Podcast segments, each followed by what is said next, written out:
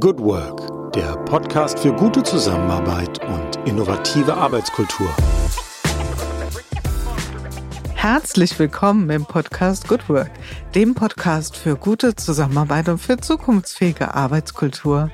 Mein Name ist Julie Jankowski, wie ihr wisst, und ich begrüße euch heute zu einer neuen Folge hier in unserem Audiosalon bei Brand 1 im Podcast-Netzwerk. Und er ist vorbereitet, der Audiosalon. Ich habe heute einen Gast aus dem Südwesten der Republik und wir beschäftigen uns heute mit einem Thema, das uns alle jeden Tag auf welcher Ebene noch immer wieder einholt, auch wenn wir es nicht immer oben drüber schreiben. Es geht um das Thema Lernen und zwar Lernen im betrieblichen Kontext.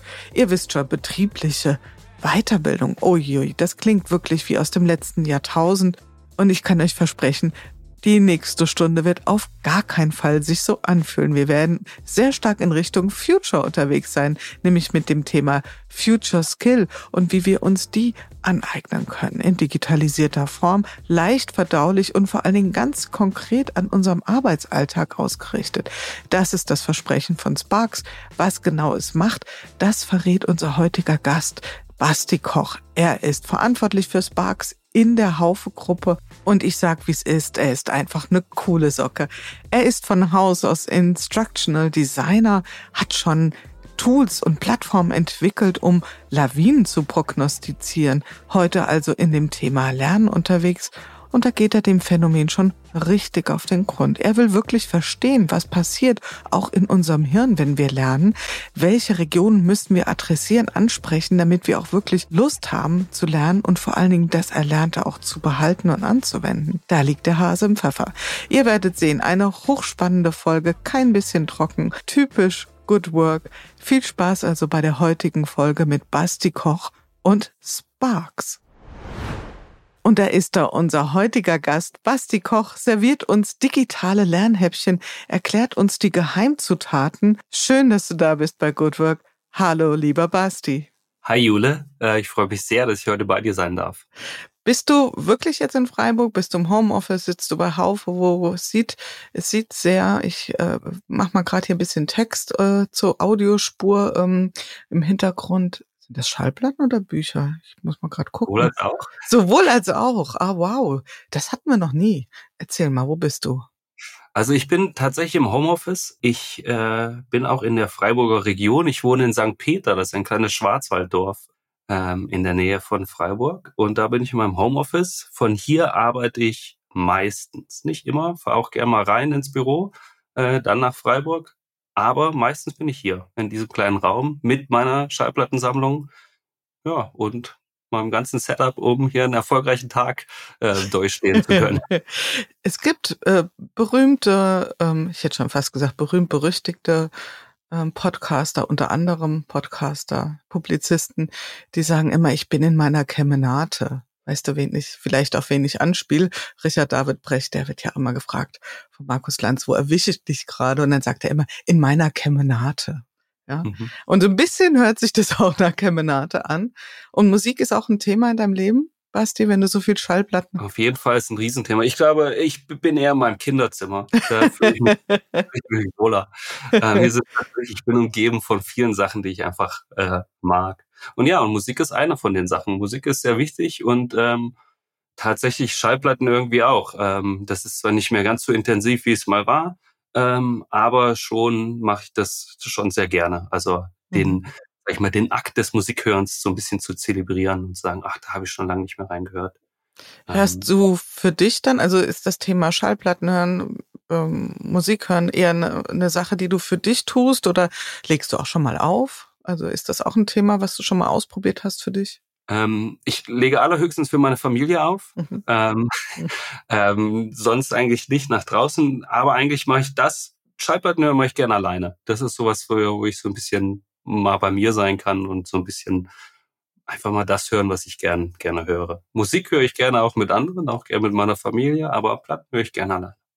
Ja, das ist so ein so ein Me-Moment, ja, dann, wie du das beschreibst. Und fast hätten wir die Eingangsfrage hier unter den Tisch fallen lassen. Nein, machen wir nicht. Die Eingangsfrage ist nämlich, wie bist du in den Tag gestartet, Basti, heute? Ah, das ist eine schöne Frage. Ich starte immer sehr ähnlich in den Tag. Ähm, das hat damit zu tun, ich bin sehr gut da drin, Zeit zu vertrödeln. ähm, Schon alle Herzen gewonnen, Basti. Schon alle auf deiner Seite. ähm, äh, wie in Englisch heißt es doch Procrastinator. Mhm. Ähm, und ich glaube, ich bin ein Professional Crastinator. Also ich kann das richtig gut.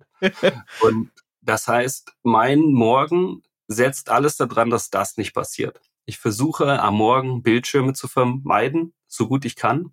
Das klappt mal besser, mal weniger ähm, gut. Heute war ganz gut. Ähm, also wir, starten eigentlich immer zu viert in der Familie, meine zwei Söhne, meine Frau und ich. Ähm, meine Frau und ich coachen unsere Söhne dahin, dass sie halbwegs, halbwegs äh, organisiert und sortiert aus der, aus der Tür stolpern und Richtung ähm, Schulbus laufen. Dann haben wir äh, zwei, so eine halbe Stunde, wo wir so ein bisschen parallel uns fertig machen für den Tag. Ich mache eigentlich immer das Gleiche. Ich mache immer ich frühstücke jeden Tag das Gleiche. Das ist so, ich mache mir immer so einen Shake aus Bananen und so Proteinpulver und Haferflocken. Ähm, das hat vor allem damit zu tun, dass es sehr schnell geht ähm, und ich da nicht so viel Zeit verliere. Auf der anderen Seite ist es auch so ein Ritual. Ich weiß genau, was ich machen muss und das ist irgendwie so eine schöne Sache. Ich bin auch schon, ähm, ich bin seitdem ich 13 Jahre alt bin ähm, Vegetarier und deswegen ist das so eine gute Möglichkeit, morgens gleich so, ein, so eine kleine kleine Portion Protein abzuholen. Mhm. Ähm, dann habe ich das irgendwie auch schon abgehakt. Haben das, wir, das mache ich. Mhm. Haben wir da schon so ein kleines Muster zwischen Zeitökonomie, ja, die ökonomisch zu nutzen und auf der anderen Seite dieses, wie du so schön sagst, vertrödeln lassen. Und da steckt ja auch was ganz Tolles dahinter. Ja? Sich so auch mal in den Flow reinzubegeben und auch mal Raum und Zeit zu vergessen und in dieses, äh, ja, schön mit Denglisch Rabbit Hole auch mal abzutauchen. Sind das so Muster, die dir immer wieder mal begegnen? Also dieses einmal ökonomisch auf Zeit schauen und dann aber auch wieder genau das Gegenteil? Ganz genau. Ich glaube, das kennt ja jeder und jede. Ähm, das passiert einfach. Und in guten Momenten kann das ja richtig toll sein, wie du das schon sagst. Ähm, ich versuche es irgendwie so zu managen, dass es in den guten Momenten passiert. Also, dass ich in diesen Flow falle, ähm, bei irgendwas, wo ich danach sage, ja, das war wirklich cool jetzt. Und, und das muss ja nicht mal produktiv sein ähm, oder irgendwas, ne, sondern einfach, wo ich sage, okay, das, das war es mir jetzt einfach wert. Es war mir jetzt wert, eine Dreiviertelstunde dieses kleine Nichts zu machen. Und das versuche ich halt, der Tag hat dann trotzdem nur 24 Stunden. Deswegen versuche ich die anderen Sachen ökonomisch zu, zu betrachten, ähm, damit mir da nicht das passiert. Ich sage, ach Mann, ey, jetzt habe ich schon wieder eine Dreiviertelstunde in diesen kleinen Bildschirm geguckt und weiß gar nicht, was ich, mhm. ich weiß gar nicht, was da passiert ist. Ja, das stimmt. Das ja. ist wirklich. Also ich gebe zu, ich habe heute Morgen, ich teile das vielleicht mal ganz kurz, hört uns ja niemand. Ja. Ähm, heute Morgen war, also bei mir ein ganz schrecklicher Start, weil ich, ähm, ich habe also mir selbst ähm, so eine so eine Grenze für soziale Medien auferlegt. Also speziell LinkedIn. Das ist ja hier mein digitales Wohnzimmer. Und da habe ich so eine Stunde, habe ich mir zugestanden. Und heute Morgen fiel mir ein, dass ich noch eine Ankündigung schreiben muss für eine Folge. Und ich hatte das Handy doverweise auch in der Nähe vom Bett und dann habe ich da rumgeschrieben und rumgetippt auf mir, ach, total dämlich. Und auf einmal kommt diese, diese Nachricht, Ihr Zeitbudget oder Ihr Zeitlimit ist erreicht. Und dann habe ich gedacht, oh mein Gott, du bist noch nicht mal aufgestanden und hast schon ein Zeitfenster für den Schrott, Entschuldigung, schon verplempert. Das fand ich nicht so toll. Dann habe ich gedacht, okay, muss anders werden. Ja, also. Kenn ich gut. das genau, und ich versuche das zu ver, irgendwie zu verhindern, damit ja. da, es kommt schon früh genug. Es Heute kommt. mich, aber schlägt der Tag wie eine Welle über uns zu wir kommen jetzt, das müssen wir ja jetzt mal hier aufholen. Also, du verantwortest das Thema Sparks. Spark oder Sparks heißt Sparks. Sparks mit S wie Siegfried hinten dran. Mhm. Ähm, ein, ja, kann man sagen, Corporate ähm, Startup in der Haufe Unternehmung. Und jetzt stell dir mal vor, du bist äh, Höhle der Löwen, also Haufe sagt, geh du mal raus, Basti, und hol du mal Geld. Ja, geh du da mal zu den zu den Löwen und äh, guck mal, ob du noch einen Investor findest. Und du weißt ja, die sind gemein, also du musst da in 30 Sekunden auf den Punkt sagen, ähm, Herr Koch, was macht denn Sparks? Warum sollte ich investieren? Welches Problem löst Sparks? Super Frage. Ähm, äh, es gibt Tage, äh, an denen ich mich freue, nicht zu den Löwen in irgendwelche Höhlen kriechen zu müssen äh, und Teil der Haufe Group äh, zu sein. Ähm, und manchmal gibt es natürlich so Tage, wo ich sage, ach, ich würde den Löwen schon gerne mal davon erzählen, was wir hier so machen. Ähm, von daher mag ich die Frage sehr. Sparks ist tatsächlich, wie du schon gesagt hast, eine digitale Lernlösung. Und man könnte sogar sagen, eine Betrieb, eine Lösung zur betrieblichen Weiterbildung, um den Sexiness-Faktor besonders hochzuschrauben. ähm, und das sind wir auch. Und das sind wir auch gerne. Nur wir gucken uns die Sache schon nochmal anders an. Weil wir sind ähm, schwer davon überzeugt, dass betriebliche Weiterbildung in vielen Facetten bis heute immer mindestens ein, eine Partei ähm, enttäuscht. Und entweder enttäuscht es die Mitarbeiter, die Lerner, die Leute, die eigentlich was damit machen wollen, oder tatsächlich auch die Personalentwickler, die äh, ähm, HR-Abteilungen, die die Aufgabe haben, ihre Organisation weiterzubringen. Ganz selten kann man eine dieser Parteien zufriedenstellen, nie beide. Mhm. Und das versuchen wir, ähm, beziehungsweise das machen wir. Das heißt, diese zwei Gruppen gucken wir uns an, gucken uns genau an, welche Needs die haben und welche Bedürfnisse die haben. Und die sind sehr unterschiedlich.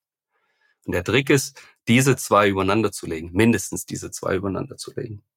Da haben wir auf der einen Seite den, die Mitarbeiter, ähm, die ehrlich gesagt oft egoistische Ziele verfolgen. Da geht's mir um mich. Ich lege ja nicht meine Weiterbildung unbedingt in die gleiche Schale wie die strategischen Ziele der Organisation, in der ich arbeite oder die Ziele, die die Personalentwicklung irgendwie sich gesetzt hat für dieses Geschäftsjahr. Redet man immer drüber, dass das toll wäre, wenn das so ist, aber ganz ehrlich zu sein, da gehe ich jetzt auch mal von mir aus, mich interessiert das nicht so wirklich. Also mir geht's ja um mich. Ich gucke mir Leute an und sage, oh, ich wäre gerne so wie sie. Oder ich wäre gerne so wie er. Ähm, oder ich hätte gerne diese Erfahrung, das hätte ich gerne. Und dann überlege ich mir meinen Weg dahin. Wie komme ich dahin? Ähm, und Sparks bietet die Möglichkeit, ähm, dahin zu kommen. Und zwar mit so sehr kleinen Einheiten, die ich in jeden, in meinen Alltag einbauen kann und die mir helfen, Schritt für Schritt, Stückchen für Stückchen immer besser zu werden. In den Bereichen, die mich wirklich interessieren und die mich wirklich weiterbringen. Und auf der anderen Seite haben wir die Personalentwicklung. Und denen bieten wir die Möglichkeit, dieses Lernen, dieses Lernerlebnis nicht mehr zu managen, wie wir es gerade in der digitalen Weiterbildung gerne machen, ne? Lernmanagementsysteme, die machen genau das. Die helfen, Lernen zu managen. Aber die helfen nicht zu lernen. sie helfen auch nicht zu planen. Sie lernen, sie managen einfach nur Inhalte. Aber zu facilitieren. Ähm, und so wirklich zu sehen, ah, wo sind wir denn? Wo steht meine Organisation? Wo ist das wirkliche Skillset meiner Organisation? Und ähm, wo könnten wir dann eigentlich hinkommen? Wo sind die Lücken, die wir haben? Und wie können wir uns dahin arbeiten? Ähm, und so versuchen wir diese zwei, zwei Streams, sage ich mal, zu überkreuzen und tatsächlich das Beste für beide rauszuholen. Ähm, und nicht das eine zu nutzen nur für das andere. Und das macht Sparks. Also es, in meinem Herzen sind ist Sparks sind immer zwei Sachen. Also auf der einen Seite die tatsächlich beste und effizienteste Art, mich weiterzubilden aber es ist auch die beste und effizienteste Art, moderne, notwendige, zukunftsorientierte Skills in meine Organisation zu bringen. Verstanden. Und ich finde total schön, wie du das beschrieben hast, die beiden Welten übereinander zu bringen. Ähm, was wäre deine Beobachtung, ohne jetzt Kollegenschelte zu betreiben? Was überwiegt denn im Moment, wenn du so dir mal die Lösung anschaust? Setzt man sich im Moment eher betont stark die Brille der Nutzer auf und so ein bisschen fällt hinten runter, was die Organisation braucht? Oder würdest du sagen, hm, wenn ich ganz ehrlich bin, in der Landschaft der Lernlösungen, wenn wir über berufliche Weiterbildung reden, ja, vielleicht finden wir auch noch einen cooleren Begriff, ist es doch immer sehr stark die Unternehmensbrille, die da sich aufgesetzt wird, wenn Konzepte, Formate entstehen. Mhm. Ich, ich glaube, es gibt sogar fast noch einen dritten Aspekt. Ähm, ich glaube, die Aufgabe, äh, für die richtigen Lösungen zu suchen im Unternehmen obliegt dann der Abteilung, der Personalentwicklung. Ich glaube aber, die Aufgabe, wie sie im Moment gestellt hat, ist, wird, ist relativ unfair. Weil äh, das kann ich, da sehe ich auch so eine Kaskade. Wenn, wenn du mich jetzt fragst, ey, was sind die wichtigsten Skills, die du, Basti, nächstes Jahr, heute in einem Jahr können musst, die du jetzt noch nicht kannst? Das ist total schwer zu beantworten. Und gerade jetzt in der Zeit, ich meine, guck dir die, die in Anführungszeichen KI-Revolution an, die irgendwie passiert. Also über Prompt Engineering ja, haben wir auch vor einem Jahr vielleicht angefangen zu quatschen. Jetzt gibt's Leute, die haben das als Jobtitel. Und äh, das ist ja nur ein Beispiel oder äh, Content Creator. Äh, was muss ich denn dafür können? Aber selbst für mich, für meinen Job, was muss ich wissen? Ich, ist richtig schwer zu beantworten. Ich bin aber auch Führungskraft. Wenn du mich als Führungskraft fragst, Basti, was muss denn dein Team können nächstes Jahr, was es jetzt noch nicht kann? dann wird es noch komplexer. Ich muss den Weg rausgehen. Klar, ich habe vielleicht den Vorteil, ich kann den ein bisschen mit Abstand äh, äh beobachten, was leicht, leicht ist als bei mir selbst, aber es ist immer noch super komplex zu sagen, diesen einen Skill brauchen Sie. Wenn ich diesen Job jetzt der Personalentwicklung gebe und sage, welche Skills braucht unsere Organisation? Ich nehme die Haufe Group, wir sind nicht riesig, wir sind aber 2700 Mitarbeiter, roundabout. Ja, wie soll ich denn die Antwort, äh, Antwort zu der Frage geben? Und ich glaube, ähm, dass die Angebote, die es bis jetzt gibt, ähm, dann versuchen, da in diesen Schmerz ein bisschen reinzugehen. Hier sind die Themen, die dich eh interessieren. Hier sind die wichtigsten Themen, die, die so besprochen werden. Und dann wähle ich mir die halt. Das Problem, was dabei entsteht, dass ich sowohl thematisch als auch formatbezogen gebunden bin. Ähm, und ein großes Problem, was ich einfach sehe, ähm, sind, dass die meisten Formate, die wir, und da ist egal, ob die face-to-face stattfinden oder ob sie ähm, digital stattfinden, so eventbasiert sind. Das heißt, entweder muss ich auf ein Seminar, ich muss auf eine Konferenz, ich muss ein Webinar oder selbst das typische E-Learning, da habe ich auch meine x Lernstunden, die ich irgendwie in einem bestimmten Zeitraum abarbeiten muss, damit ich dann den Haken kriege. Und das wäre okay, ähm, wenn wir auch garantieren könnten, dass wir direkt danach die Möglichkeit haben, dieses neu Erlernte anzuwenden. Aber das passiert ja nicht.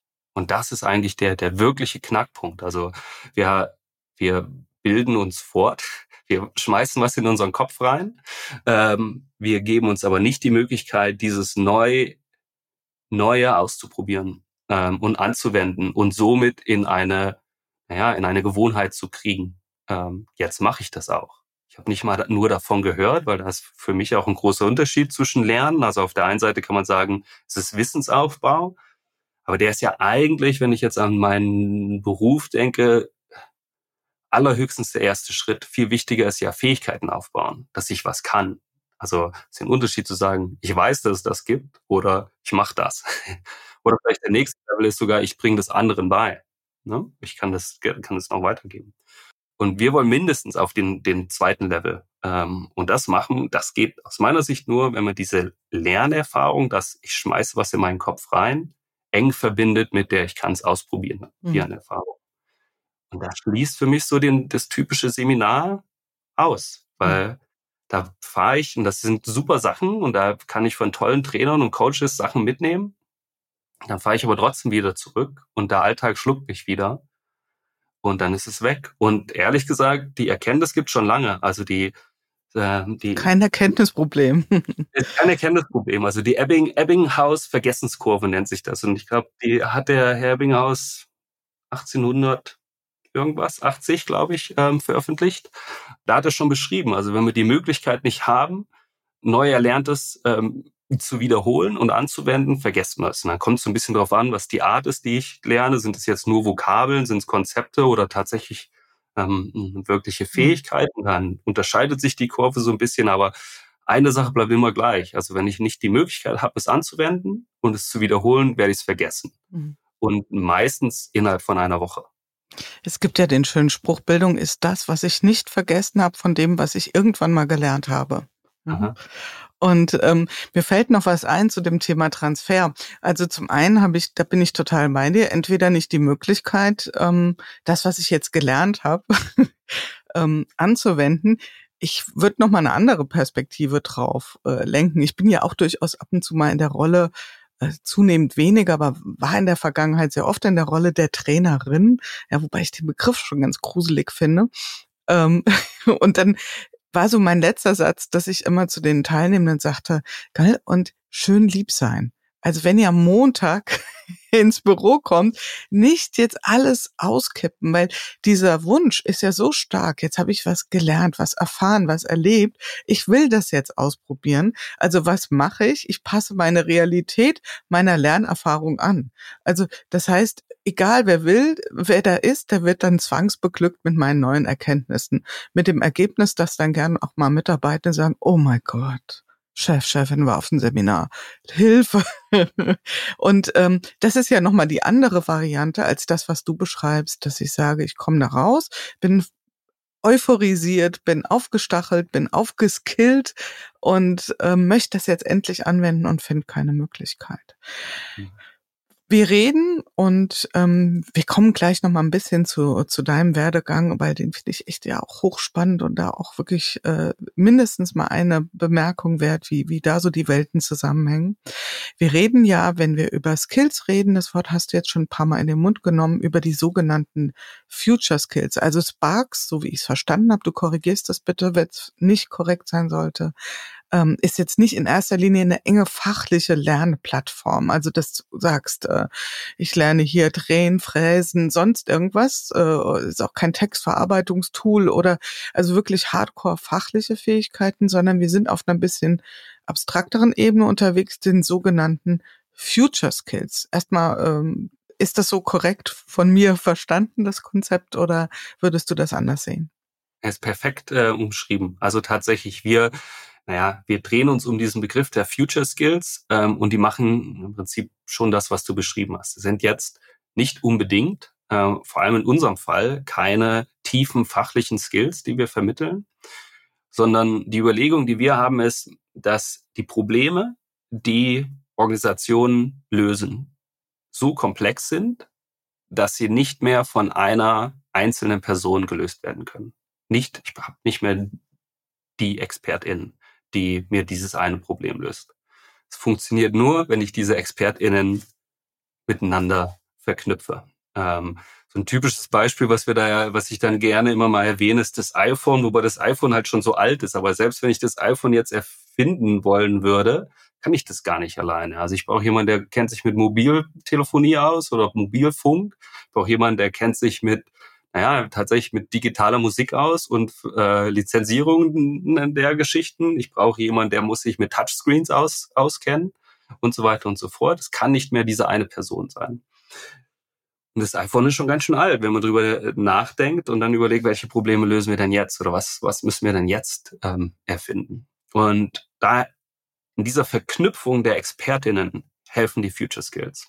Und wenn man die aufzählt, sind die gar nicht so weit hergeholt aus der Zukunft, nenne ich äh, sage ich mal. Das sind nämlich eigentlich so die die ähm, üblichen Verdächtigen, also Kollaborationsfähigkeiten, kritisches Denken, Kreativität, Resilienz, ähm, Empathie, ähm, aber nicht einfach nur basierend auf ihre ihre Theorie ähm, oder ihrer theoretischen Herleitung, sondern immer in Verbindung mit diesen aktuellen und modernen Problemen.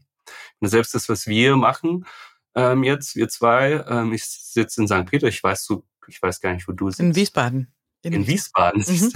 Also ähm, ist ja vor wenigen Jahren noch undenkbar. Also dass wir, also dass ich nicht mehr weiß, wo du sitzt. ähm, vor wenigen Jahren werden wir jetzt wahrscheinlich zusammen entweder in St. Peter oder in ähm, Wiesbaden sitzen. Ähm, und äh, das durchzuführen und das erfolgreich durchzuführen und mit der gleichen Effizienz wie vorher auch oder sogar mit einer gesteigerten Effizienz, also in einer digitalisierten Welt. Ähm, das haben wir uns auf die Fahnen geschrieben und das schreibt sich Sparks auf die Fahnen. Wir sorgen dafür, dass diese Skills sehr effektiv und schnell in in deine Mitarbeiter kommen. Und äh, für dich als Lerner sorgen wir dafür, dass du automatisch in die Sachen hm, besser wirst und direkt einen Unterschied merkst. Du kannst es direkt anwenden. Das, was du heute hörst in wenigen Minuten in einem Spark, kannst du direkt anwenden. Mhm. Also Spark ist wie so eine Art, damit wir auch mal zu dem Begriff kommen, eine kleine Einheit, eine kleine Lerneinheit oder eine kleine Unit oder wofür steht das Wort Spark? Genau, also äh, ein Spark ähm, ist eine Microlearning-Einheit. Äh, das ist auch das, kann, also das Konzept gibt schon länger. Und eine Microlearning-Einheit ist im Prinzip dieses Thema so klein geschnitten, wie es nur geht, ähm, so aufbereitet, dass es in dieser kurzen Zeit gut ähm, aufgenommen werden kann aber gleichzeitig steht es auch komplett für sich selbst. Also jeder Spark innerhalb von Sparks kann dein erster Spark sein. Hm. Ähm, du brauchst kein wirkliches Vorwissen. Ähm, es gibt schon ein Vorwissen und dein Vorwissen, auf das wir Bezug nehmen. Also wir haben ein Assessment am Anfang und auch wiederholt wirst du assessed, um zu sehen, wo du denn stehst in diesen, äh, diesen Skills und kriegst dann Inhalte ähm, dargeboten, die A, deinem Interesse und aber auch deinem Level ähm, entsprechen. Aber sonst ist so ein Spark ein paar Minuten und auch das Format, da sind wir ganz offen. Ähm, wir haben die klassischen, die kennen jeder so ein bisschen. Ähm, ich lese, ist so ein bisschen interaktiv, klicke hier was an, da was an. Ähm, Sparks für ein paar Minuten. Den gleichen Inhalt gibt's bei uns aber auch als als Audio-Variante für die Leute, die ähm, gerne Podcasts hören. Ähm, dann anstatt dass ich es halt äh, mache, während ich auf dem Bildschirm gucke, kann ich es mir auch einfach anhören, während ich meinen Bananenshake trinke. ähm, oder tatsächlich auch die, die, die Videos, die wir gerne einsetzen. Aber auch da versuchen wir immer wieder zu gucken, was hilft denn wirklich. Ähm, und ich glaube, was uns auch noch ähm, unterscheidet von vielen Anwendungen, ist, wir suchen die Augenhöhe. Ähm, wir möchten gerne, äh, naja, es ist von uns für euch. ähm, und auch die, die Inhalte, die man bei uns findet, die sind sehr hochwertig didaktisch aufbereitet, aber versuchen sich immer in den Arbeitsalltag unserer, unserer Lerner ähm, wiederzufinden. Und auch die Experten, die bei uns zu Wort kommen, sind Leute aus, wie soll ich sagen, aus der Zielgruppe. So ein Beispiel, das ich da gerne habe, ist, wenn ich eine Projektleiterin bin bei der Schwarzwaldmilch in, in Freiburg und ich interessiere mich für agile Projektorganisationen, könnte ich mir den TED Talk angucken von einem großen Agilitätspapst aus dem Silicon Valley, der vielleicht im letzten Monat 400.000 Leute von rechts nach links gedreht hat. Und das ist ja auch beeindruckend, aber sehr schwer in meinen Alltag zu transferieren und wirklich mir da was rauszuziehen. Wenn ich aber die ähnliche Geschichte von einem Projektdirektor von einem Schraubenhersteller im, im Harz höre, der sagt, vor zwei Jahren habe ich das gemacht und das sind die fünf Sachen, die ich nie wieder machen würde, dann ist es plötzlich sehr relevant für mich und sehr nah an mir und meinem Alltag. Ich kann sagen, ah, wenn der das so gemacht hat, dann mache ich das auch so. Ich habe jetzt mir so ein bisschen mitgeschrieben, also wirklich auch hier. Hier stehen so ein paar Worte auf meinem Zettel ähm, von dem, was du jetzt so an, an ähm, Konzeptbestandteilen genannt hast, beziehungsweise wo wahrscheinlich auch Hypothesen eurerseits hinterstecken, nämlich einmal das Thema Feedback, dass der Lernende äh, Feedback erhält. Das finde ich schon mal sehr, also würde ich vermuten, dass das ein sehr wichtiger Hebel ist, immer wieder abzugleichen. Ah, da stehe ich in Sachen Kreativität zum Beispiel oder in Sachen Re Resilienz. Ja? Dann das Thema Gamification, auch also so eine was Spielerisches. Ich höre natürlich das Thema kleine Einheiten. Also das ist auch in den Arbeitsalltag möglichst mit niederen ähm, Hürden und niedrigen Schwellen einzubinden ist und natürlich auch das Thema Medienvielfalt, also auch eine, eine, eine bunte Angebotspalette an Darreichungsformen, also sowohl in der Art und Weise, wie ich es übertrage und vermittelt, aber auch ähm, auf welchem Abstraktionsniveau bin ich unterwegs. Dein letztes Beispiel hat es ja sehr schön illustriert. Wenn du jetzt mal, vielleicht sagst du auch, da fehlen aber noch ein paar Jule, jetzt mal, wenn wir uns mal diese ähm, vier, fünf Kriterien anschauen, also das Spielerische, das Feedback, das Vielfältige und das kleine Nugget-mäßige, dieses in den Alltag einpassen. Was würdest du ganz spontan sagen, ähm, ist so ein ganz besonders wichtiger Hebel? Für, auch für euer Produkt, aber insgesamt für das Thema Lernen? Also ich sehe vier Punkte irgendwie. Ähm, ich habe schon Lieblingspunkte bei den Vieren, aber ich glaube, vier sind wichtig und ich sage dir danach, äh, welche zwei. Wir können mitraten. ja, wir können mitraten, genau. Ähm, für mich sind es vier, vier Punkte, die, die das Lernen bestmöglich fördern können. Und ich glaube, das skaliert sogar ziemlich gut. Das funktioniert, das stimmt nicht nur für eine Microlearning-Lösung. Äh, genau. Das erste ist aktivieren. Ähm, also ich muss abgeholt werden, äh, da wo ich gerade bin ähm, in dem Moment. Ähm, ein gutes Mittel dazu ist äh, zum Beispiel Storytelling. Ne? Eine, Geschichte zu erzählen. Stell dir vor, du bist Clara in dieser Marketing ähm, für, äh, Marketingagentur und das ist gerade dein Problem. Ähm, und wenn das ein Problem ist, mit dem ich mich gut ähm, identifizieren kann, dann bin ich aktiviert, kann drüber nachdenken, ah, sowas ähnlichem war ich auch schon mal. Dann tatsächlich das nächste ist das Verstehen worum geht's denn eigentlich? Was ist, was ist denn, ist denn das Konzept, über das wir sprechen? Also da ist natürlich eine gewisse Abstraktion da und ich, gerade wenn es was Neues ist, muss mir irgendwie erklärt werden, aber ich muss das verstehen. Anhand dieses Storytellings hilft es mir vielleicht, das noch besser zu verstehen, weil ich eine andere Person beobachten kann, in Anführungszeichen, wie sie auch versteht und wie sie da durchgeht. Ähm, und dann ähm, kommen wir zum, zum Anwenden also ich bin aktiviert, ich habe verstanden, das ist das Konzept und dann kann ich es selber anwenden. Das kann tatsächlich auch noch innerhalb der Lerneinheit passieren. Probier doch mal aus, wie würdest du das machen? Was ist die richtige Antwort? Würdest du erst eher in die Richtung oder die Richtung arbeiten, reagieren, argumentieren? Ähm, und dann darauf tatsächlich Feedback zu äh, bekommen. Das gleiche kann aber auch außerhalb von so einer Lerneinheit ähm, passieren ich werde es einfach machen. Das ist ja voll der gute Trick. Ich habe ja jetzt dieses Meeting, versuche ich einfach mal. Oder ich muss priorisieren an Eisenhower-Methode. Ich mal sie mir mal auf und probiere es, ob es mich weiterbringt. Und dann der letzte Punkt ähm, ist das Reflektieren. Dass die Möglichkeit haben, zurückzugucken. Was ist denn jetzt eigentlich anders als vorher?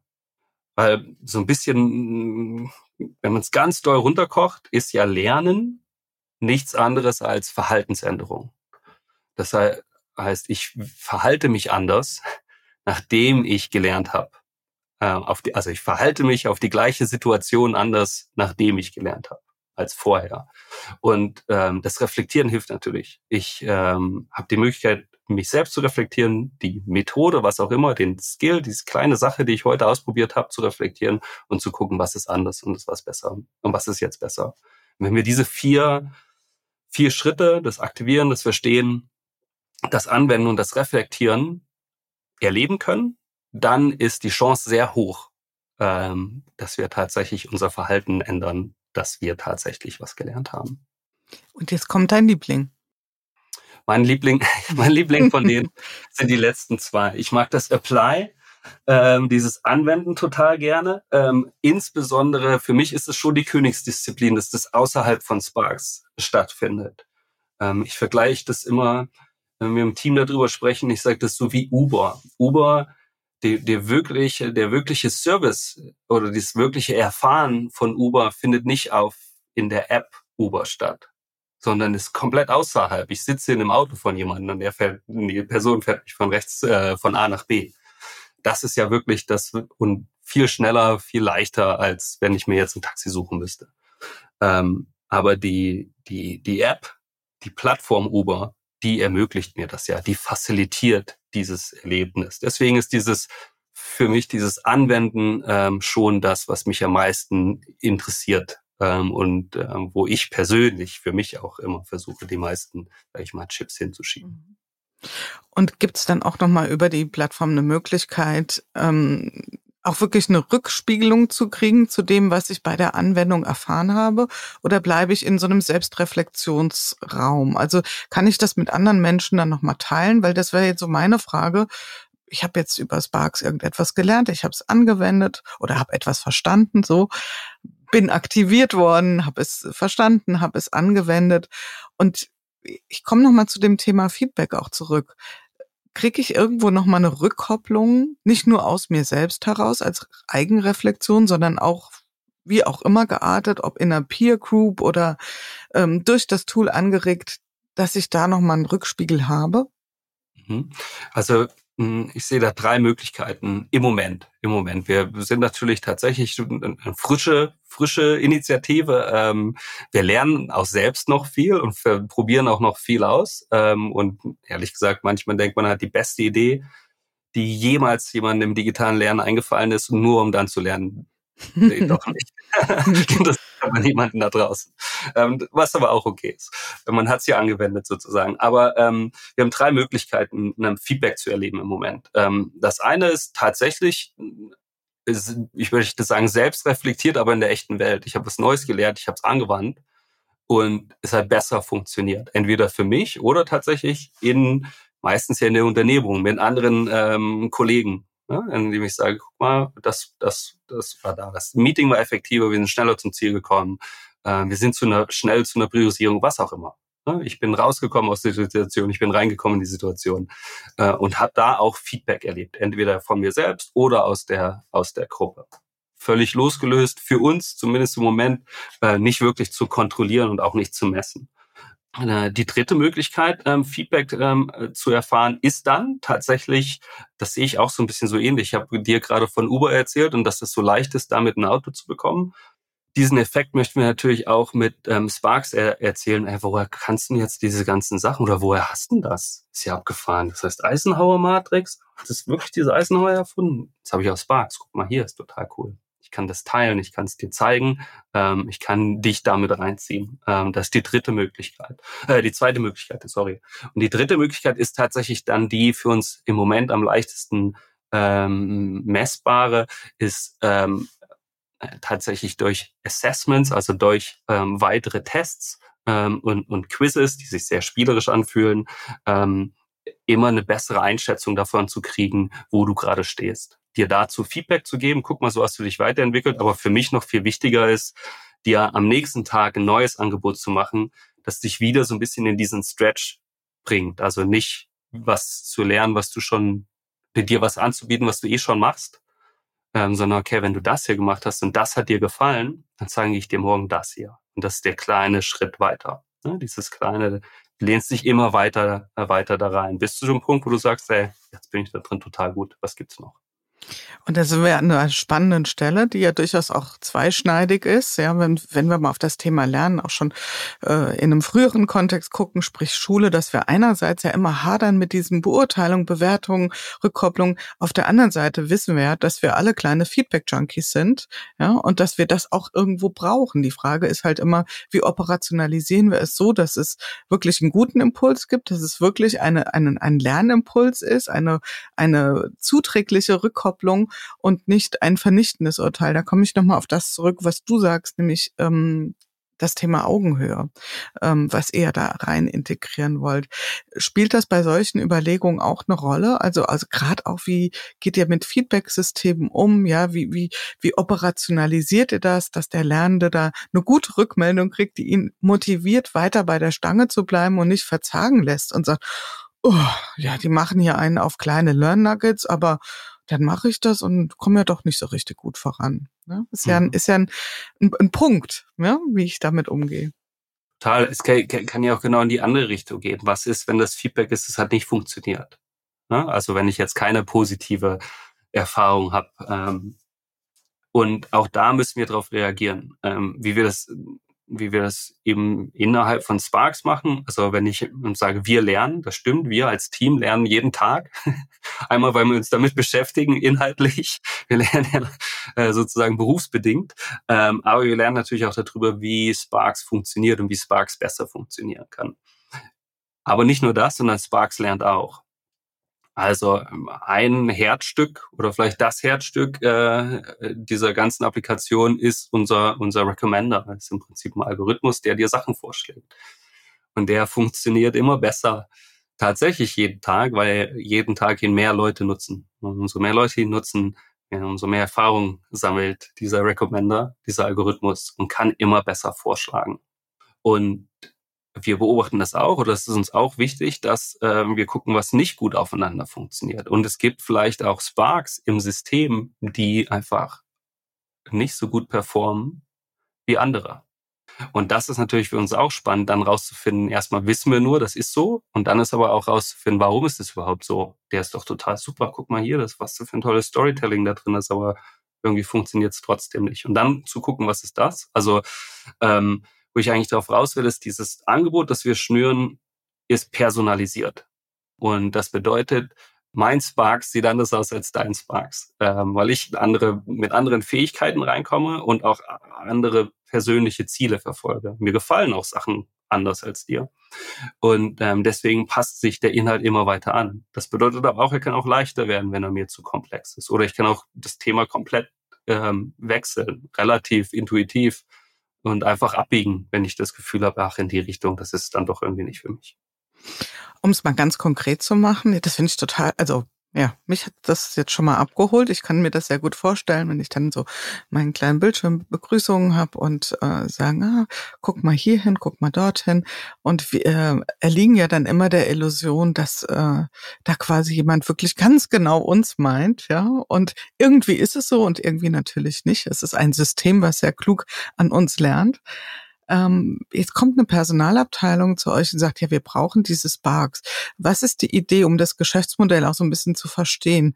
Ähm, das heißt also jetzt die Firma, ich bringe mal wieder mein Beispiel, Schraubenhuber und Co. KG kauft Sparks ein von der Personalabteilung. Das heißt, oder Personalentwicklung. Das heißt, jetzt wird das dann mutmaßlich allen Mitarbeitenden zur Verfügung gestellt mit unterschiedlichen Konfigurationen. Entscheiden die Menschen dann selbst, ich will da mitmachen bei diesem Sparks oder nee, oder das wird hier nur mal pilotiert, vielleicht nur mal in einer kleinen Abteilung. Wie sind da so ganz konkret die Umsetzungen jetzt auf Anwendersicht, also auf Kundenseite? Mhm. Also das gibt's im Moment noch ähm, alles in, in unterschiedlichen ähm, Varianten.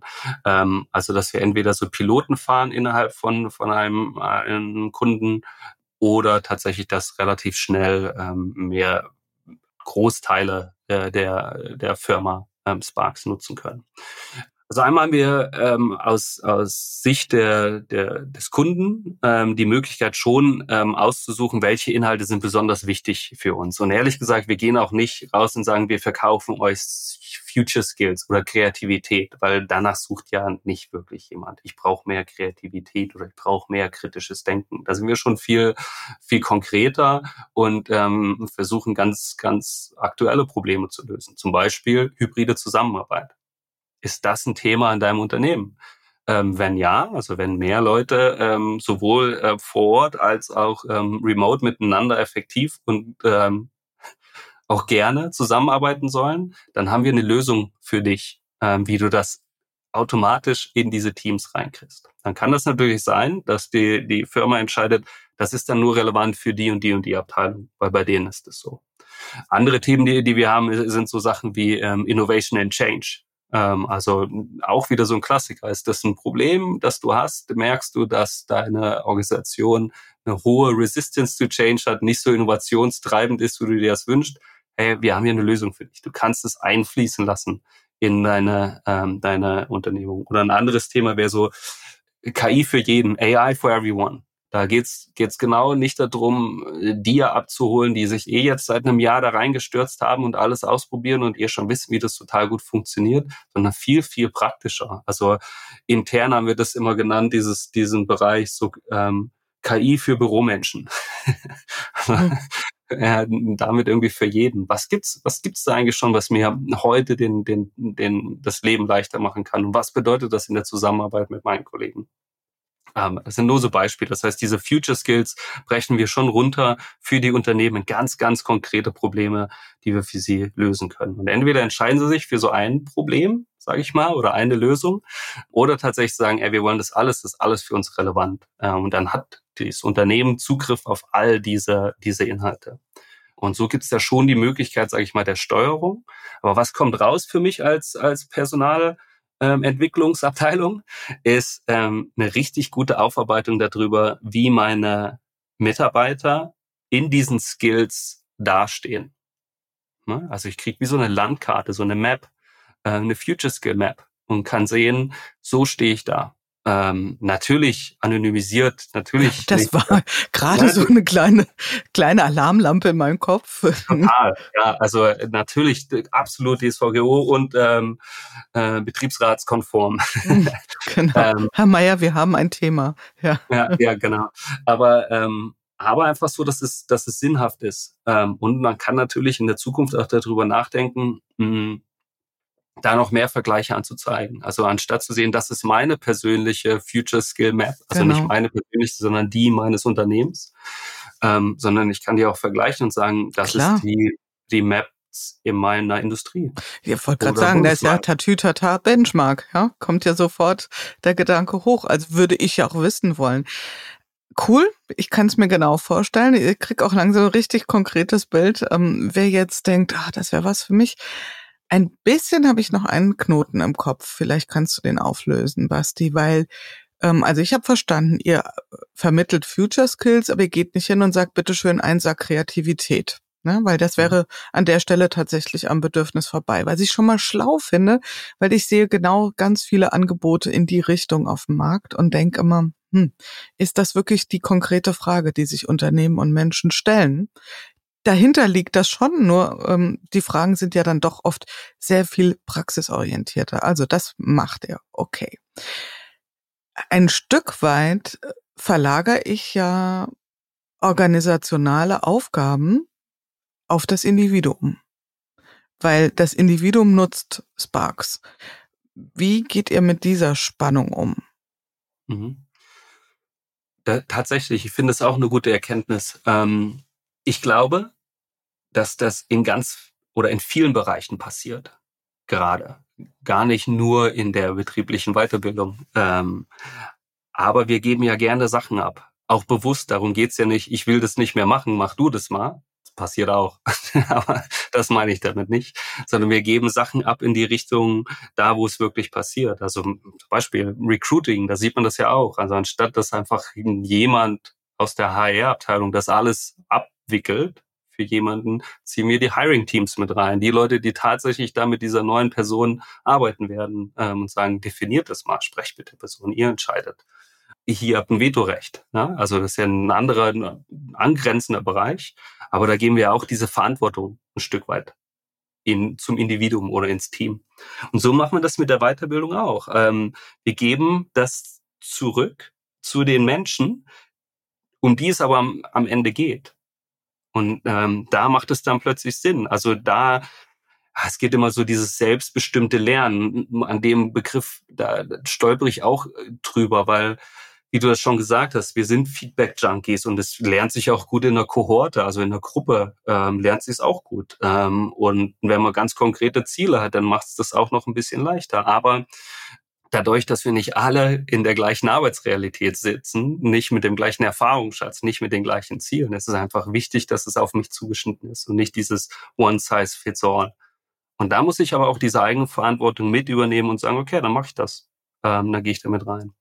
Und das kann man natürlich möglichst niederschwellig und leicht machen, indem man nicht große Fragen stellt. Was sind denn die Skills, die du nächstes Jahr haben musst? Dann such dir mal was raus. Sondern wir geben dir einfach ein Tool ähm, an die Hand, ähm, das so funktioniert wie die anderen Tools, die, die du eh den ganzen Tag mhm. benutzt. Bevor deine kleine Warnung, bei mir kommt die auch immer, so 60 Minuten aufgebraucht. ja. Ja. Und äh, gemeine Frage, was ist mit äh, Wear-out-Effekten? Also das heißt anfangs Begeisterung bei Sparks, am Anfang, äh, so wie ich hier mit meinem LinkedIn, über eine Stunde und dann äh, irgendwie in Woche zwei nur noch zehn Minuten, Woche drei nichts mehr. Was beobachtet ihr da? Ja, also die gibt's natürlich. Um da einfach zu sagen, das gibt's für uns nicht. Ähm, können wir machen, wäre aber gelogen. Ähm, aber wir haben eine, eine Metrik, die wir uns angucken, das ist die Stickiness. Ähm, wir gucken, wie sticky ähm, Sparks ist und wir messen das daran, wie viele der der monatlich aktiven Nutzer sind auch wöchentlich beziehungsweise täglich ähm, auf, auf Sparks, also aktiv. Und daher gibt es so einen Quotienten und da kann man sehen, ähm, ob es sinnhaft ist ähm, oder nicht. Also und dann gibt es auch so eine Kurve, ähm, weil äh, es relativ typisch so ab dem dritten Monat meistens ähm, setzt dieses Wear-out dann richtig hart ein. Also es, es, es sinkt immer und ab dem dritten wird es dann schnell so eine Rutschpartie, wenn man nicht aufpasst. Das Schöne ist, dass wir es halt messen können ähm, und auch messen und sehen, ähm, wo die Effekte sind und da dann auch gezielt gegensteuern können. Also und da benutzen wir, nutzen wir die, die Möglichkeiten, die wir tatsächlich alle kennen, im richtigen Moment die Leute wieder hinzunatschen und sagen, hier ist was Neues. Ähm, und hier ist auch was anderes, als es vorher war. Ähm, vielleicht auch Formate anzubieten, die, die es dann oder wiederholt oder vermehrt anzubieten, die wir vorher ein bisschen zurückhalten, um einfach das Gefühl zu, zu geben, hier ändert sich was. Ähm, ich ähm, habe es mal versucht so zu erklären, jeder hat schon mal den Kühlschrank aufgemacht, um zu oder ganz schnell oder langsam ähm, aufgemacht, um zu gucken, ob das Licht brennt. Immer das Licht brennt, ne? Oder ähm, bis wann es brennt. Und das macht man aber nicht so oft, weil man merkt relativ schnell, okay, hier und dann leuchtet es halt. Würde das Licht aber die Farbe wechseln jedes Mal, wenn ich das aufmache. Ähm, und zwar randomisiert, so dass ich gar nicht wüsste, warum sich das ändert. Ähm, wäre meine ähm, Erwartung, dass Leute viel öfter den, den Kühlschrank an und aufzumachen, um einfach zu gucken, was die nächste Farbe ist. Ähm, und das ist ja im Prinzip so ein kleiner Nudge, zu sagen, mach die Kühlschranktür auf und zu. Und ähm, so Effekte können wir natürlich auch ähm, nutzen, um genau in diesen sage ich mal, ähm, Begeisterungstälern, Engagement-Tälern. Schön, schönes Wort. das merke ich mir. also eine Leine runterzuschmeißen und zu sagen, kommt Leute, hier oben gibt's wieder schöne, schöne Sachen, kommt dazu. Also ist tatsächlich ist ein Thema, ähm, will ich gar nicht, will ich gar nicht sagen, dass es nicht nicht da ist, ähm, aber es ist ein Thema, das uns total bewusst ist und gegen das wir natürlich gegensteuern und da aber auch immer noch lernen, was besser funktioniert und was vielleicht auch nur eine gute Idee war.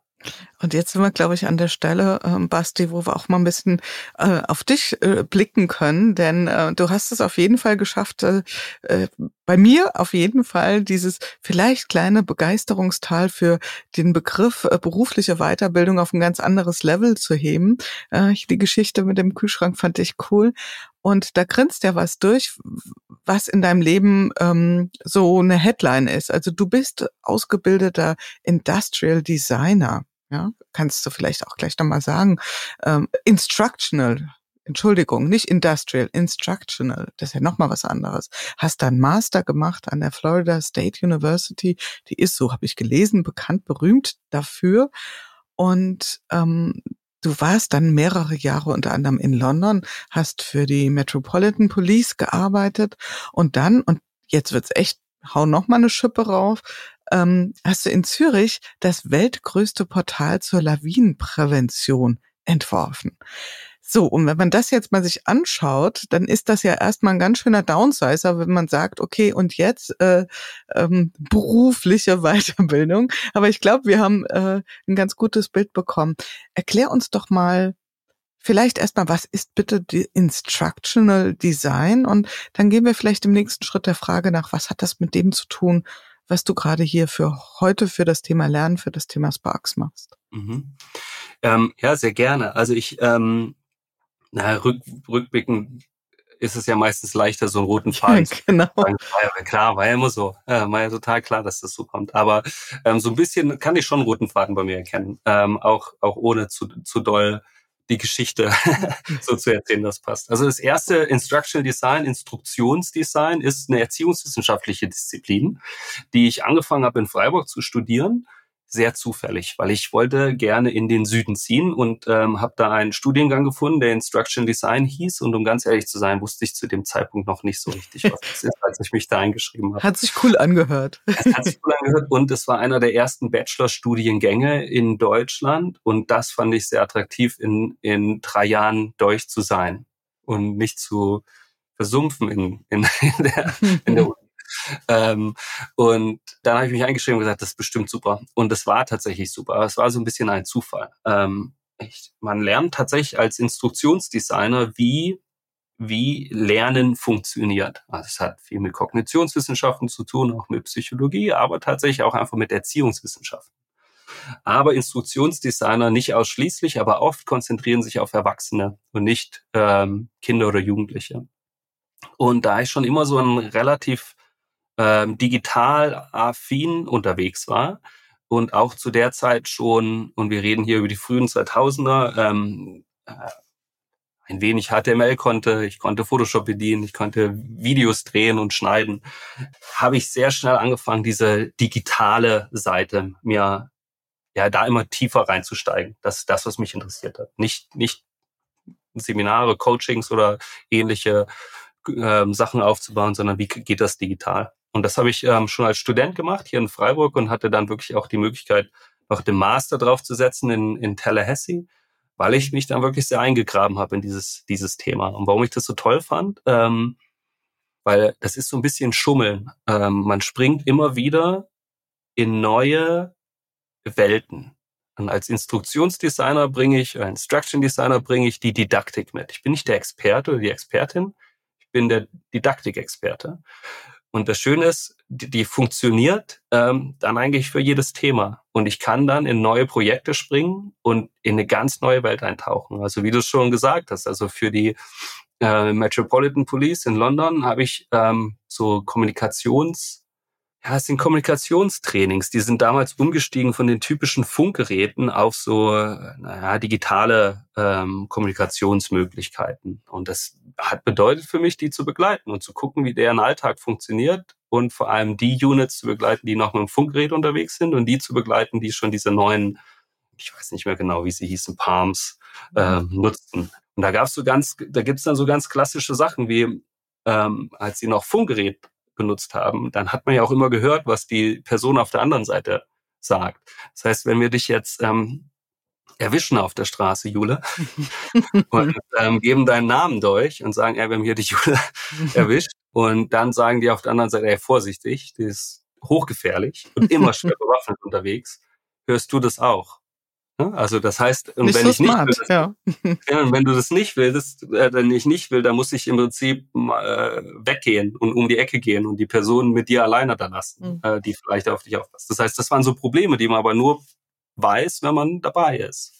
Und dann halt zu gucken, ähm, äh, wie geht das mit neuen Methoden einfach besser, dass es nicht mehr so gefährlich ist. Ähm, und so bin ich halt tatsächlich in meiner Karriere immer wieder in so, so neue Sachen gesprungen. Ähm, dass ich äh, zum Beispiel dieses Lawinenpräventionsportal, äh, äh, auch da waren wir eine Gruppe von Experten, das mhm. habe ich natürlich nicht alleine gemacht, ähm, mitgestalten durfte und plötzlich in die Welt einsteige und damit den äh, ausgezeichnetsten ähm, Lawinenexperten der Welt, die tatsächlich in der Schweiz sitzen, ähm, die ihre Berge so unfassbar vermessen haben wie niemand anderes auf der ganzen Welt und wirklich Lawinen richtig, richtig gut kennen. Und dieses Portal gibt's heute noch und es hat auch bis heute noch, ähm, soweit ich weiß, mehr Wörter, äh, geschriebene Wörter drin, als auch das größte und dickste Buch zur Lawinenkunde.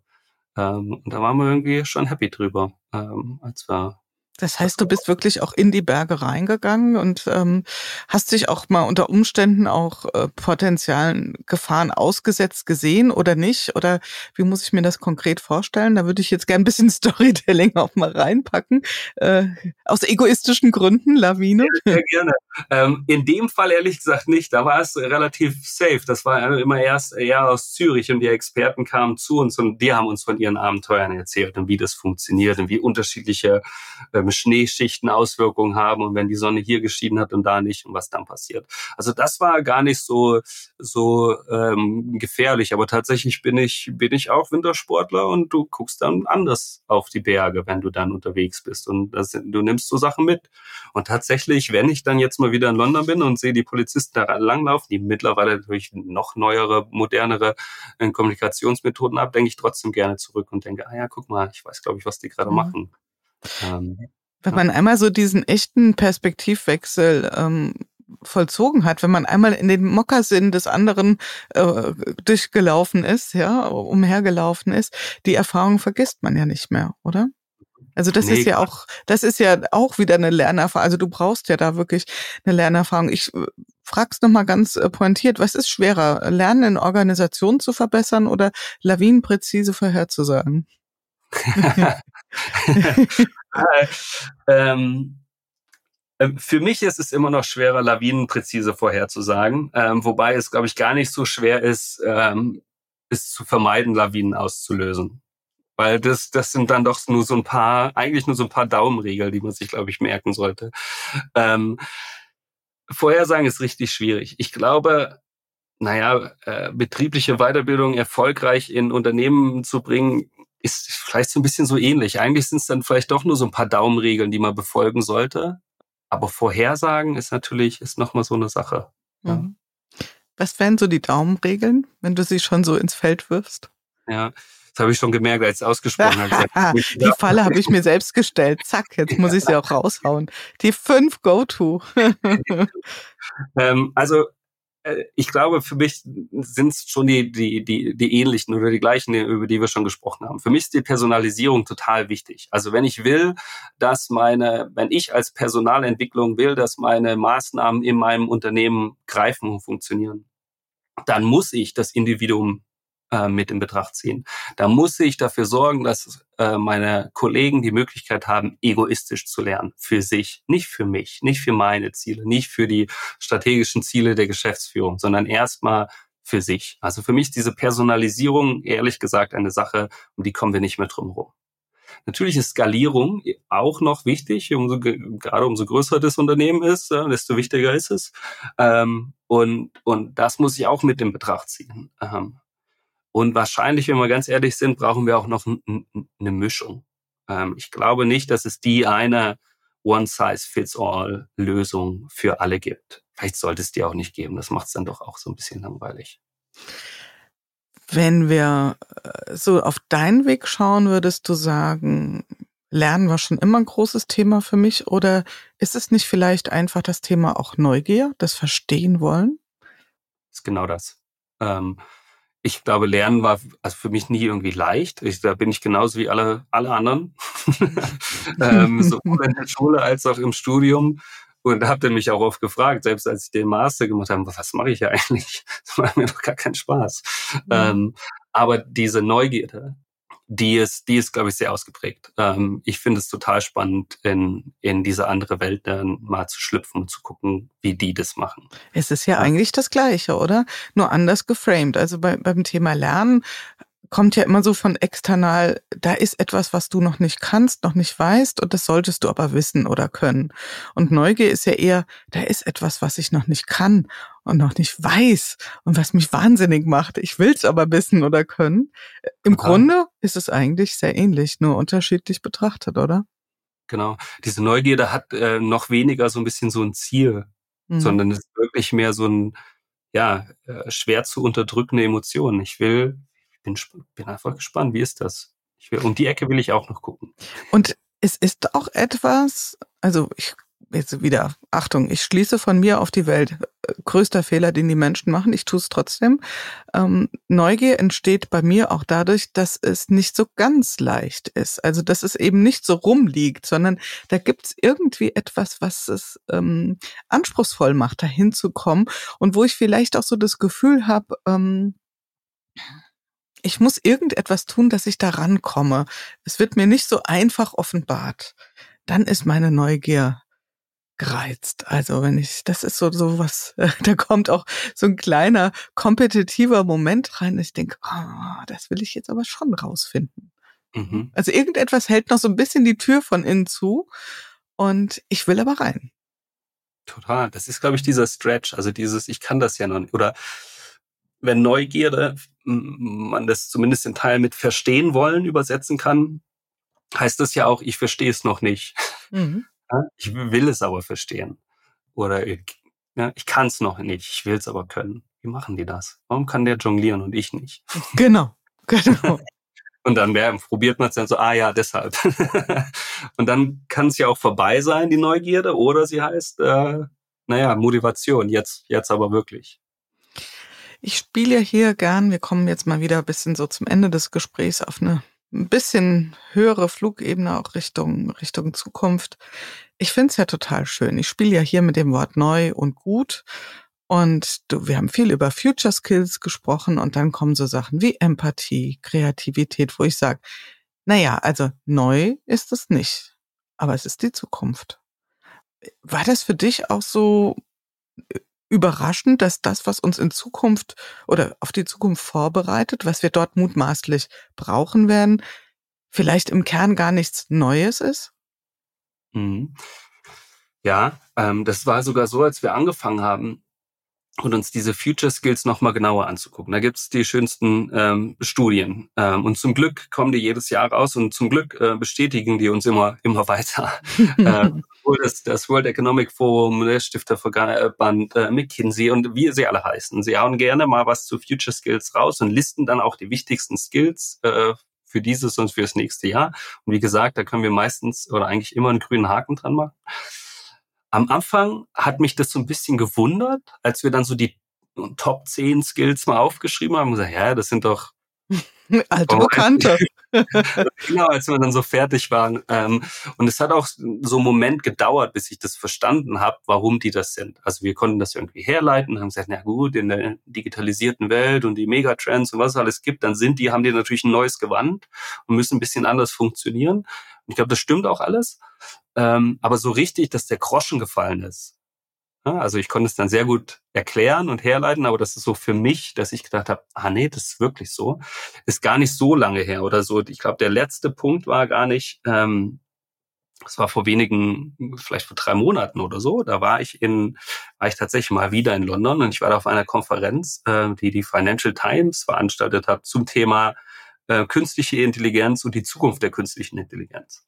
Und da waren unfassbar schlaue Menschen und erfassbar ähm, erfolgreiche Menschen. Ähm, viele mit einem C vorne dran oder sie waren ehemalige Senatoren und tolle Denker aus den größten Firmen, die man sie alle kennen. Ähm, und die haben sich alle drüber unterhalten, über die Ethik und was alles wichtig ist. Und zwei Sachen haben dir alle gesagt in diesen zwei Tagen. Also das war so mein Schluss äh, äh für mich. Resümee. Mhm. Das war das erste war so richtig weiß keiner, was da gerade passiert. Ähm, alle sind sich einig, dass was richtig Großes und Abgefahrenes passiert, aber was das ganz genau ist und was die Auswirkungen sind, wissen sie nicht. Dann habe ich gesagt, das hat mich schon so ein bisschen beruhigt. Ja, wenn ihr das nicht wisst, dann kann ich mich, kann ich mich auch noch mal ein Stück zurücklehnen und, und auch.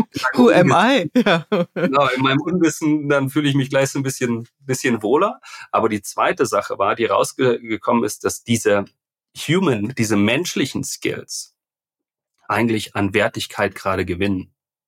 Weil das ist genau das, was mich dann unterscheidet. Und habe ich diese, dieses Skillset, mich wirklich gut zu verbinden und richtig gut zu kommunizieren und schnell damit effizient zum Weg, äh, zu meinem Ziel zu kommen, verbunden mit der Technolog technologischen Unterstützung auf der anderen Seite, dann habe ich natürlich wirklich ein, ein, ein Team in mir selbst oder ein Team in meinem Team, das unschlagbar sein könnte.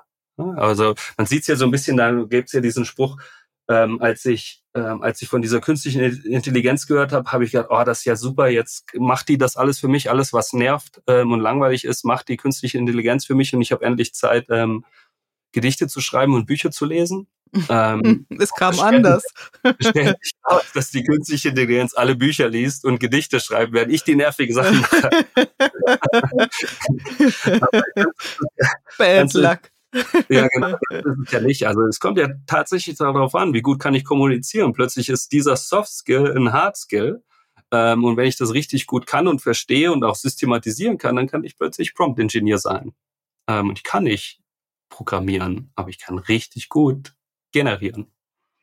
Ähm, und das ist dann plötzlich spannend, ähm, weil das sind ja die Skills, um die es auch bei uns geht. Mhm.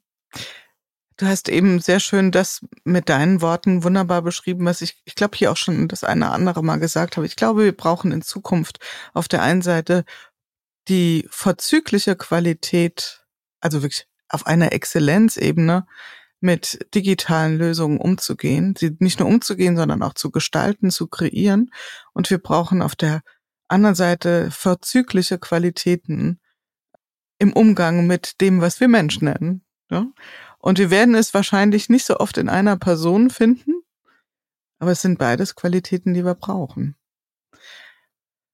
Wir gucken nach vorne zum Ende unseres schönen Gesprächs, das von meiner Seite aus, weiß nicht, wie dies geht, gern noch sehr, sehr lang gehen könnte. Wir machen einfach das Mikrofon aus und reden weiter, oder Basti? Oh. Wenn wir das mit diesen Future Skills, ja, also wenn wir das jetzt so gut operationalisiert bekommen, wenn wir das gut hinbekommen, blödes Wort, ja, was wäre das Gute daran, wenn wir das wirklich so integrieren könnten, mit Sparks beispielsweise, dass Menschen Freude haben am eigenverantwortlichen Lernen? Was wäre das Gute daran? Ich glaube, das Gute daran ist äh, tatsächlich ähm, an der Freude daran, wie du sagst, ähm, ist für mich so ein bisschen diese Gewohnheit. Ähm, das Gute daran ist, dass wir dann das Lernen zur Gewohnheit machen und wenn Lernen der Weg dahin ist, neue Fähigkeiten zu erlangen, ne, was zu können, was ich vorher nicht kann, macht mich das erfolgreich und dann könnte ich sagen, das Gute daran ist, wir bauen die Gewohnheit zum Erfolg, also Erfolgsgewohnheiten auf. Mhm. Ähm, das, so würde ich das sagen. Das ist das Gute daran. Und das ähm, Neue? Das Neue, was wäre das Neue daran? Das Neue daran für mich ist das gar nicht so neu, aber das, ich glaube, es ist für uns alle gar nicht so neu. Aber wir, wir diese persönlichen Erfolgsgewohnheiten, also die Personalisierung, über die ich so ein paar Mal gesprochen habe, die bringen wir endlich in eine Skalierung und in eine Vergleichbarkeit, dass wir uns darauf verlassen können, dass es passiert. Ich glaube, das ist neu. Persönliche Erfolgsgewohnheiten etablieren. Ne? Mhm. Damit wir uns selbst persönlich und übersummativ in der Organisation zukunftsfähig aufstellen. Ist doch ein schönes Bild, oder? Finde ich super. Damit gehen wir raus.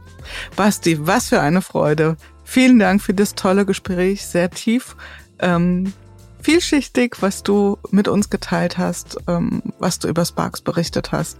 Jederzeit wieder gerne. Vielen Dank, dass du da warst. Ja, vielen Dank, Jula, es war super. Ja, das war es wieder im Podcast Good Work in unserem Good Work Salon. Wenn euch die Art der Gespräche gefallen, wenn ihr Freude daran habt, etwas tiefer in die Themen einzutauchen, spannende Geschichten zu hören und Transformationserfahrungen live mitzuerleben, dann schaltet ein, hinterlasst ein Abonnement. Ihr findet den Podcast überall dort, wo man üblicherweise Podcast findet. Das heißt bei Apple, bei Spotify, seit kürzerer Zeit auch bei YouTube. Ich freue mich auf jeden Fall, wenn ihr wieder einschaltet und freue mich auch über Nachrichten auf allen möglichen Kanälen von euch. Und bis dahin, passt gut auf euch auf. Eure Jule Jankowski.